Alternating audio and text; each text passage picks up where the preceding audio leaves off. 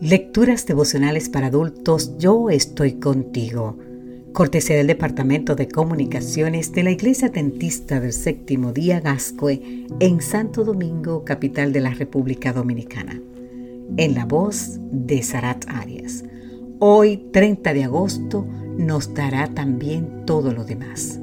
En el libro de Romanos, capítulo 8, versículo 32, nos dice, si Dios no se guardó ni a su propio Hijo, sino que lo entregó por todos nosotros, ¿no nos dará también todo lo demás? De acuerdo con el Evangelio de Lucas, el día que Pedro, Juan y Jacobo tuvieron su mejor pesca, trajeron a tierra las barcas y dejándolo todo, lo siguieron. Te invito a leer en el libro de San Lucas capítulo 5. Más adelante, Jesús vio a Mateo trabajando arduamente en la cobranza de impuestos y le dijo, sígueme. Él, Mateo, dejándolo todo, se levantó y lo siguió.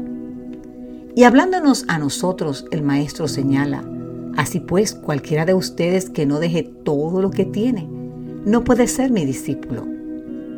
Te invito a leer en el libro de Lucas capítulo 14. ¿Dejarlo todo? ¿Por qué el Señor pide que lo dejemos todo por seguirlo a Él? Pablo nos da una respuesta contundente. Si Dios no nos negó ni a su propio Hijo, sino que lo entregó a la muerte por todos nosotros, ¿cómo no habrá de darnos también junto con su Hijo todas las cosas?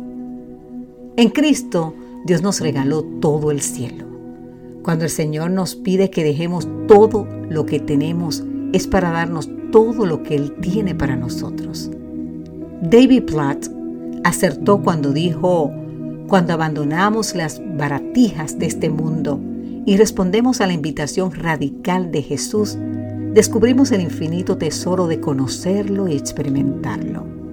Mi todo son baratijas, pero en él todo del cielo están todos los tesoros infinitos.